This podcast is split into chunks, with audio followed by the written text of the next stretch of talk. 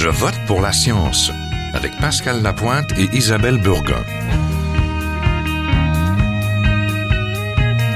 Bonjour à tous. La journée internationale des femmes est à nos portes et nous voulions reparler de la place des femmes et de l'égalité des genres en sciences, technologies, ingénierie et mathématiques, ce qu'on appelle les STEAM en français ou STEM en anglais.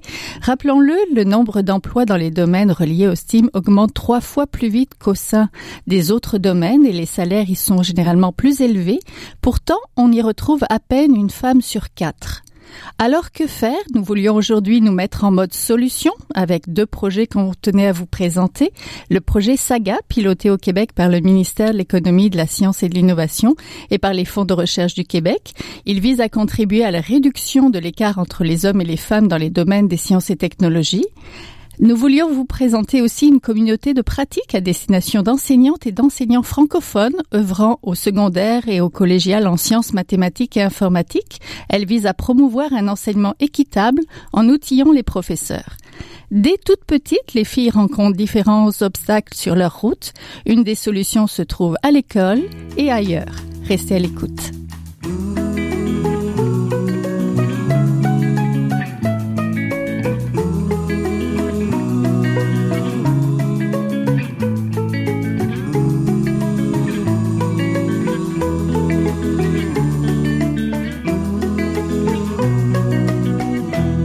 Parler d'égalité, d'équité, de sciences et de technologie et de femmes, nous en avons deux aujourd'hui à vous présenter. Je suis en compagnie de Marise Lassonde, la directrice scientifique du Fonds de recherche du Québec Nature et Technologie. Bonjour. Bonjour. Je suis aussi en compagnie d'Anne Roy, elle est professeure au département des sciences de l'éducation à l'Université de Québec à Trois-Rivières. Bonjour. Euh, bonjour. Donc d'abord pour commencer, quelle analyse faites-vous toutes les deux de la situation des femmes en sciences au Québec et des obstacles qu'elles rencontrent? Peut-être Madame Lassonde. Ben, en fait, la situation des femmes au Québec ressemble à celle euh, des femmes à travers le monde, c'est-à-dire c'est un peu déplorable. Les femmes ne sont pas présentes dans le domaine des euh, des euh, très très peu présentes et malgré plusieurs efforts euh, des, politiques gouvernementales ou autres, euh, malgré les efforts que nous, les fonds de recherche du Québec, euh, faisons, ça reste encore un, problème. On, a peu de femmes qui se destinent dans les professions donc liées au STEAM. Oui, professeur Roy, comment ça se passe dans les justement auprès des, professeurs et dans les classes? Euh, on constate là, exactement la même chose euh, au niveau de, l'enseignement et au niveau des orientations des filles et des femmes pour les domaines scientifiques. Et euh, mais je pense que à la lumière de nos communautés de pratique, on voit que les petites filles et les, jeunes filles s'orientent peut-être plus maintenant vers les domaines euh, de, de, en, en lien avec les, les. Donc, euh, je pense que les, les efforts qu'on a mis à, à venir jusqu'à maintenant, c'est euh, ça commence peut-être à donner des résultats, mais c'est sûr qu'il faut continuer parce que beaucoup moins de femmes se dirigent encore euh, vers les domaines euh, reliés au STEM. Oui, comme l'informatique, par exemple, qui est un domaine. Exactement. Ah. Madame Lassonde, parlez-nous du projet donc saga de l'UNESCO sur l'égalité des genres en sciences, technologies, ingénierie et mathématiques. Il s'agit d'une initiative internationale, je pense. Oui, c'est sous. Euh, en fait, c'est l'UNESCO qui a lancé ce programme-là et c'est sous euh, le patronat, si on veut, du Royaume de Suède qui contribue euh, financièrement à aider ce programme. Et donc, c'est un programme qui a été lancé il y a environ 18 mois euh, et qui euh, voudrait faire l'inventaire euh, des politiques euh, et des stratégies utilisées à travers le monde finalement pour réduire l'écart euh, qui existe en STEAM, des femmes en STEAM. Et donc ce programme a été initié avec 10 pays pilote, si on veut. Et comme euh, le Québec a quand même un statut spécial euh, au niveau de l'UNESCO, euh, on a demandé de faire partie de ces dix pays pilotes. Et donc, ça a été accepté et on a travaillé maintenant depuis un peu plus qu'un an à monter ces données qui existent euh, au gouvernement, mais aussi dans plusieurs entreprises et organisations. Donc, on a rejoint l'Uruguay, l'Argentine, la Thaïlande, la Jamaïque, je pense la Gambie, le Liban, Haïti, le Libéria et le Chili. Donc, concrètement, on en est où un an plus tard? Je sais qu'il y a eu un questionnaire qui a été élaboré. Oui, voilà. Ce qu'on a fait, c'est que euh, le projet SAGA, qui euh, veut dire STEM and Gender Advancement, euh, donc c'est en anglais, mais donc ce projet-là comprend sept objectifs qui doivent être documentés. Alors, je peux vous les rappeler. Donc, le premier objectif ou les enjeux, si on veut, de ce programme. Le premier enjeu, c'est ce sont les normes sociales et les stéréotypes. Le deuxième, c'est l'enseignement primaire, secondaire et technique. Le troisième, l'enseignement supérieur. Le quatrième, l'évolution professionnelle.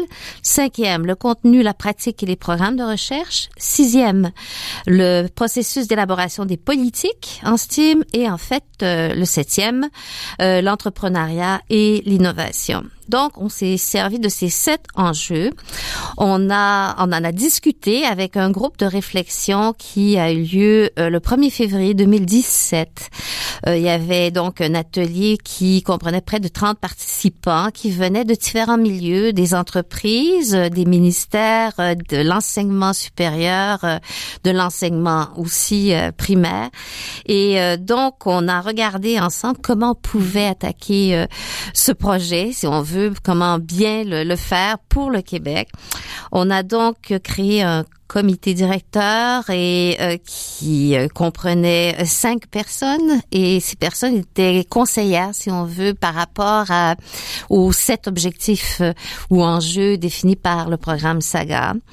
On a aussi les fonds de recherche du Québec, on a engagé une personne qui est coordonnatrice de ce projet-là pour les fonds de recherche du Québec et le ministère de le ministère de l'économie, la science et l'innovation fait de même. Donc il y a deux personnes coordonnatrices de ce projet et on a euh, bâti ensemble un questionnaire qui a été euh, élaboré par ce comité euh, directeur, mais aussi qui a été validé par nos experts conseillers.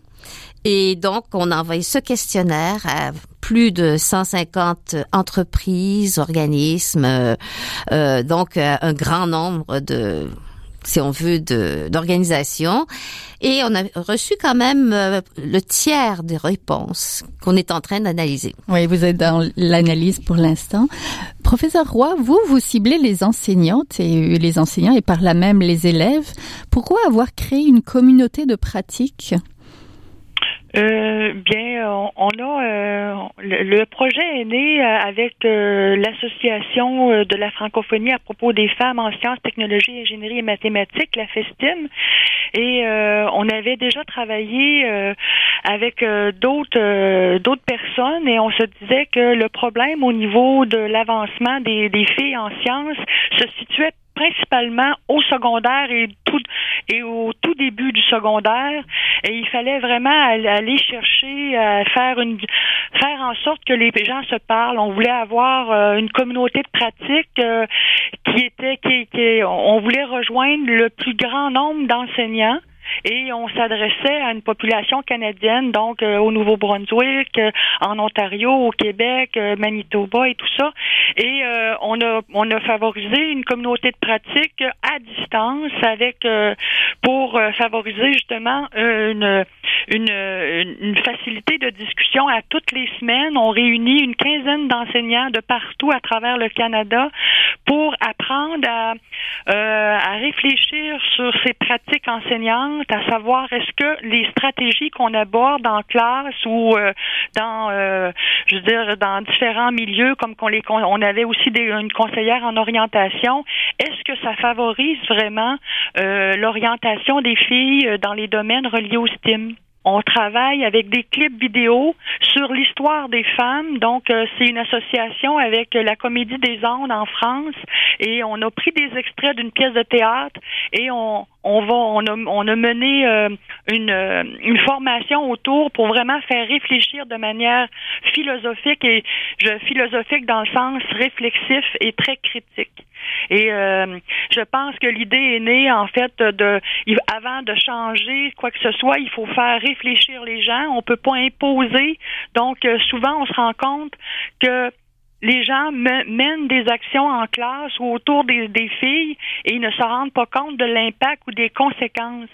Donc, euh, petit chemin faisant, on se rend compte que en faisant réfléchir autour des pratiques, autour des stratégies ou au niveau du langage, euh, donc comment on aborde, est-ce qu'on utilise euh, une, un langage épicène, est-ce qu'on favorise aussi le, travail d'équipe, comment on fait en sorte pour pour favoriser justement l'orientation des filles? Donc, c'est l'idée est, est, née. Donc, on est dans la troisième année, on est subventionné par le programme et qui, euh, qui est parrainé par le CRSNG. Et euh, on est à notre troisième année et on espère avoir d'autres d'autres fonds. Donc on a essayé d'avoir d'autres d'autres argent pour mener d'autres projets, mais euh, les subventions sont quand même très difficiles à obtenir. Vous êtes toujours à Je vote pour la science, là où la science rencontre la politique, une émission produite par l'agence Science Presse. Vous pouvez visiter son site internet au sciencepresse.qc.ca.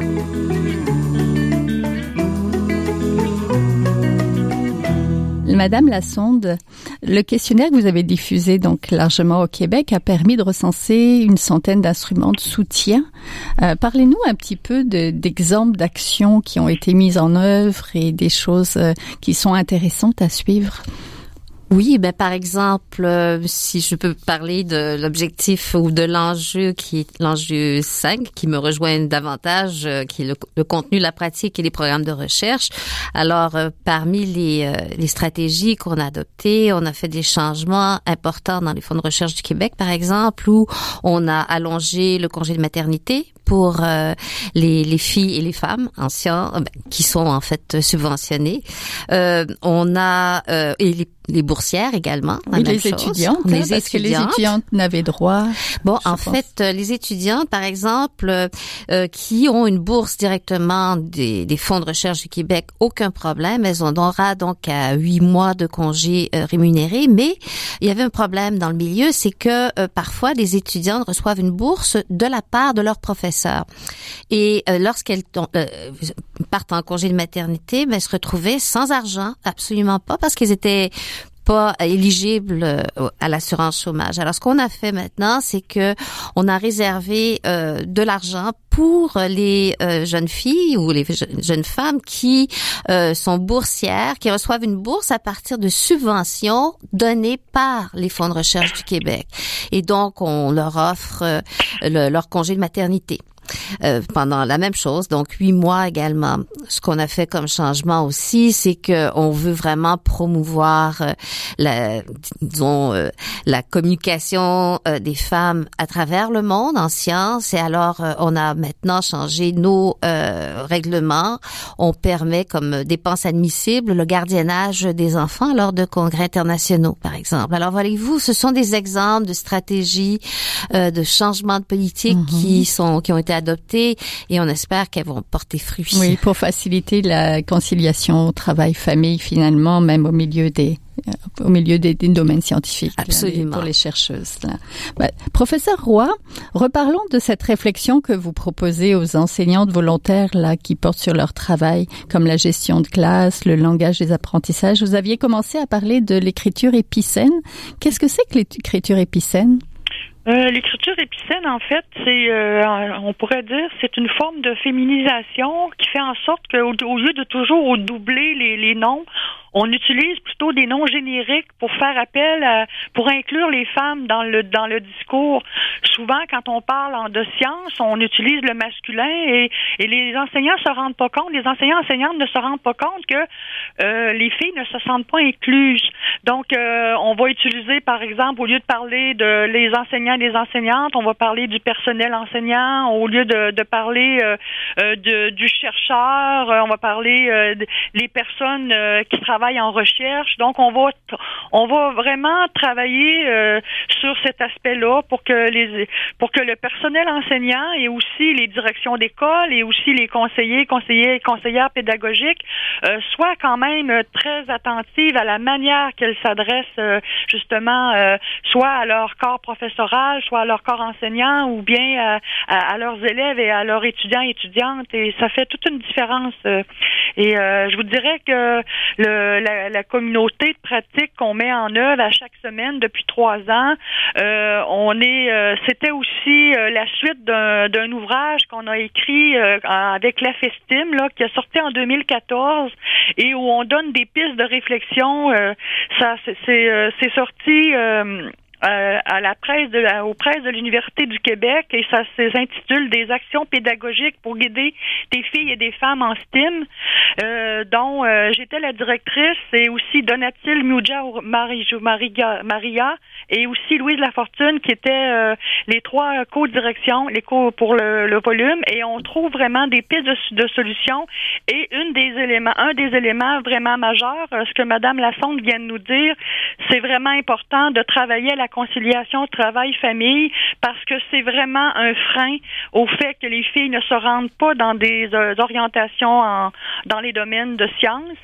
Et par la suite, une communication, on dit entre femmes, mais il faut vraiment inclure aussi les hommes parce que euh, c'est un travail de communauté, c'est un travail de, de société et euh, c'est vraiment important de très tôt aussi de, de s'intéresser aux petites filles parce qu'on ça a l'air de rien, là, mais vraiment, les petites filles vont prendre des intérêts, vont avoir des motivations très tôt pour les sciences, et si on les éveille rapidement, elles vont poursuivre par la suite. En tout cas, je pense qu'on est, euh, on mise euh, beaucoup sur euh, le travail qui est fait aussi avec les petites filles. Oui, Madame Lassonde, parlez-nous de l'importance des politiques favorisant l'égalité des sexes en STEAM et de bien identifier peut-être les aspects négligés parmi les politiques.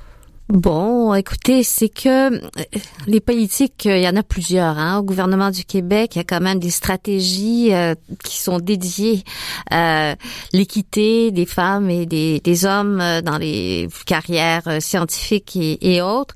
Donc, il y a beaucoup de choses qui sont déjà faites. Ce qui, ce qui reste encore à peut-être à changer, ce sont les préjugés inconscients finalement. on est vous seriez surprise, je crois, de, de passer ce petit test qui, un questionnaire qui euh, prend environ une dizaine de minutes et qu'on est en train maintenant de faire passer à tout notre personnel, euh, qui nous révèle des choses parfois là où on a des préjugés, on a, euh, on imagine beaucoup plus la science sous forme masculine et puis donc il y a des choses encore à changer à ce niveau-là. En 2018, professeur Roy, vous me parliez de promouvoir l'inclusion socio-pédagogique, c'est un, nouveau terme, de toutes les filles, mais aussi des plus faibles ou des élèves des milieux moins défavorisés. Comment contourner ces difficultés? Comment promouvoir cette inclusion-là? Euh, je pense qu'effectivement, il faut combattre les préjugés, combattre les mythes, euh, faire en sorte que les gens euh, soient fassent des prises de conscience sur leur conception, effectivement, de de, de la science et aussi de, du travail qui est fait en science, soit par les femmes ou les hommes. Et quand on parle d'équité socio-pédagogique, c'est un terme qui a été créé par ma collègue, en qui est maintenant à, la retraite, Madame Louise Lafortune. Et euh, on, est, on a un regard euh, sur le genre pour faire en sorte que l'interrogénéité des, euh, des classes se fasse très bien et que bon, on, on, fasse un travail autant avec les femmes qu'avec les hommes, mais aussi effectivement pour faire en sorte que les l'inclusion des, élèves plus faibles et des élèves aussi plus doués se fasse aussi avec des stratégies où on les amène à se à avoir des défis, à avoir à se développer à la hauteur de leur potentiel avec les enfants qui sont plus euh, défavorisés, des fois on tend à aller chercher des moyens plus onéreux, plus euh, des fois c'est pas toutes les familles qui sont capables d'avoir euh, donc des ordinateurs très très bien évolués. Donc il faut penser aussi dans nos stratégies à mettre en œuvre des stratégies d'enseignement, oui, qui sont technologiques, mais qui sont aussi à la portée de toutes les familles. Donc c'est pour ça que la discussion qu'on mène, on essaie d'être équitable, une équité sociopédagogique au niveau des euh, de, des, gens qui sont aussi défavorisés ou bien euh, par rapport à euh, par rapport aux, enfants qui sont plus plus plus faibles au niveau de, de leur capacité. Donc, mais on sait que dans toutes les personnes, on a toujours des points forts qu'il faut aller chercher. Et c'est ça qu'il faut aller développer chez nos élèves. Et il faut pas miser sur le manque, il faut miser sur les forces de nos élèves et sur les forces aussi de nos de notre corps professoral et de notre corps enseignant. Merci beaucoup. On était en compagnie du professeur Anne Roy, professeur au département des sciences de l'éducation à l'Université du Québec à Trois-Rivières, et de Marise Lassonde, la directrice scientifique du Fonds de recherche du Québec, Nature et Technologie. Merci à toutes les deux. Merci, à vous.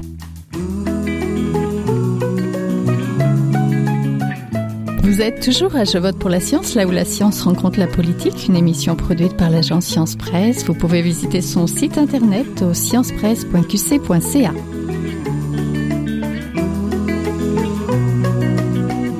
C'est le temps de notre chronique. On est en compagnie aujourd'hui de Félix Maltais. Euh, Monsieur Maltais est fondateur du magazine Les Débrouillards et de ses petits frères, les Explorateurs et Curium. Bonjour. Oui, bonjour Isabelle.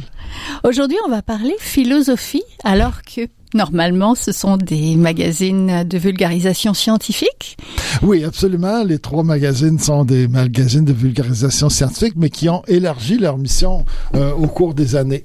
Vous voyez, quand on a commencé il y a 36 ans, euh, les débrouillards, bien c'était c'était découvrons la science, amusons-nous avec la science pour les enfants donc de de 9 à 12 ans environ.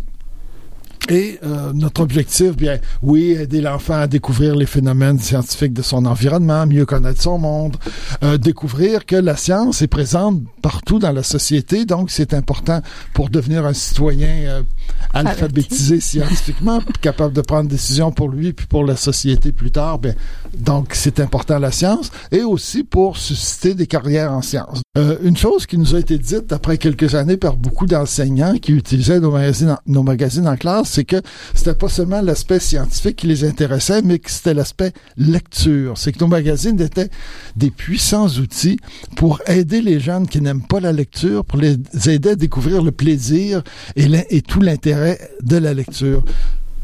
Les jeunes euh, en deuxième année, troisième, peut-être même en, première année, on commence par leur faire lire des petits récits, des histoires, de la fiction. Pour beaucoup d'enfants et, une majorité de garçons, ce qu'ils aiment, ce qu'ils aiment mieux, c'est les choses concrètes. C'est les automobiles, c'est les sports, c'est de l'action, c'est moins des histoires inventées. Et, et, des enseignants nous ont dit, ben, vos magazines sont de puissants outils pour aider nos moins bons lecteurs puis à faire à découvrir le plaisir. Donc on s'est dit, oups, mission science, mission lecture. Et c'est sûr qu'à travers la science, on traitait beaucoup de sujets. C'était l'angle scientifique pour parler aussi d'un peu de, choses culturelles, des choses sportives. Mais on a senti le besoin, à un moment donné, d'aller plus loin. Comme on était le seul ou les seuls magazines à s'adresser aux enfants, on a créé des hors-séries. Donc, pour les débrouillards, on a trois sports débrouillards pour promouvoir l'activité physique, la découverte de l'importance du sport, de l'intérêt, puis aider les jeunes à le pratiquer et deux euh, numéros par année de débrouille art. Donc, pour parler de culture, à la fois la culture qu'on apprivoise, qu'on découvre, les, les, grands peintres, les, les grands architectes et tout ça, et la culture les activités artistiques qu'on peut faire soi-même. Donc, on met beaucoup l'accent là-dessus. Donc, on avait euh, élargi notre mission. Même chose pour les explorateurs, où on a créé un hors-série qui s'appelle Explo Techno et un autre qui s'appelle Explo Monde. Dans Explo Monde, une fois par année, on découvre un nouveau pays. L'an dernier, c'était le Maroc, et, etc. On a eu la Chine aussi et... Euh, Et, et où s'inscrit la philosophie Ah, Ça, c'est la nouvelle chronique. Exact. Alors, c'est sûr que la philosophie, moi, ça fait longtemps que j'avais découvert ce, ce, ce, ce phénomène-là de la philosophie pour les enfants, euh, qui est né aux États-Unis, hein, d'un- d'un d'un prof qui s'appelait Matthew Lipman, qui était vraiment extraordinaire. Et tout de suite, j'ai trouvé ça intéressant. Puis, quand j'en parlais à nos rédactrices en chef, bien, ça marchait moins avec les sciences. Fait bon, c'est resté là jusqu'au moment où un prof de philo a contacté notre équipe de Curium pour proposer une petite chronique il y a un an et, quelques mois et, qui s'appelle l'espace philo de Curium et et, quand les autres rédactrices en chef des exploiteurs des débrouillards ont vu ça et que je leur en ai parlé, ils ont dit ben moi pourquoi pas? Et, et là, on a commencé à travailler donc avec ce, ce prof de philo-là, qui s'appelle Louis Dugal, et avec un groupe, c'est là que j'ai découvert l'existence d'une chaire de recherche en philosophie et éthique qui s'intéressait à la philosophie pour les enfants à l'Université de Montréal.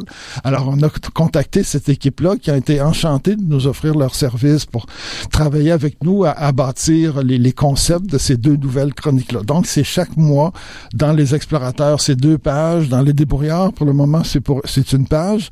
Euh, Peut-être ça deviendra deux. Et, on, part de questions que les enfants peuvent se poser. Euh, pour euh, pour revenir à Matthew Lipman, hein, ce qu'il disait simplement, et, lui, il a donné naissance à ce phénomène-là, philosophie pour enfants, qui s'est beaucoup répandu, ben beaucoup, qui s'est répandu ici au Québec grâce à un prof de philo de l'Université Laval, M. Sasseville, euh, bien avant que ça se développe en France. Maintenant, ça se développe beaucoup en France. Il y a beaucoup de livres. Euh, dans Pomme d'Api, par exemple, la revue pour les 3 à 5 ans, qui est faite par Bayard en France et, adaptée ici au Québec. Dans Pomme d'Api, depuis quelques, plusieurs années déjà, il y a une petite chronique philo. Alors, euh, donc, la philosophie pour, la- pour les enfants, c'est quoi? Ben, c'est les amener à se poser des questions, à réfléchir, à développer leur jugement, à développer leur, leur esprit critique. Puis je pense que vous, à l'agence Science Presse, vous êtes bien placé pour savoir et, et pour travailler là-dedans hein, à quel point c'est important encore plus à notre époque aujourd'hui, euh, de bien de, de- bien exercer son jugement, de le développer, d'être capable de, de démêler un peu euh, le vrai du faux dans tout ce que les médias euh, alternatifs ou, ou officiels nous proposent. Donc, cette section permet d'aiguiser l'esprit des enfants. Ben, merci beaucoup. On était en compagnie de Félix Maltais, fondateur donc des magazines Des Brouillards, Les Explorateurs et Curium. Merci, ça m'a fait plaisir. C'est tout pour cette semaine. Je vote pour la science est une production de l'agence Science Presse avec Radio VM. Au micro Isabelle Burguin, à la régie Daniel Fortin. Vous pouvez réécouter cette émission à l'antenne de Radio VM ou encore en podcast sur le site de l'agence Science Presse. Et nous suivre sur vos réseaux sociaux préférés. À la semaine prochaine. Jin Jiahua est un chercheur typique de ceux pour qui les progrès de la bioinformatique ont préséance sur le sens biologique et pour qui la grosse science constitue la seule logique. On y parle de génome, de transcriptome et de spliceosome, de traductome, de protéome et de foldéome, de kinome, de protéasome, mais pas du glaucome de Guillaume, de signalosome vers les lysosomes, ah, et puis E.T. phone home. Des milliers de candidats qui montent et qui descendent en fonction du stimulus duquel ils dépendent. Pendant que Dr. Roy montre ses résultats et avec son accent chinois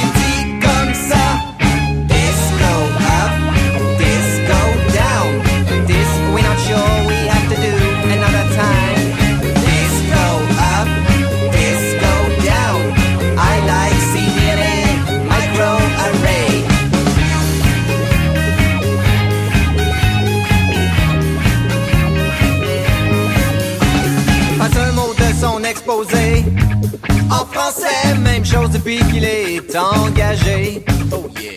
Les réunions de la Beauce se font en anglais.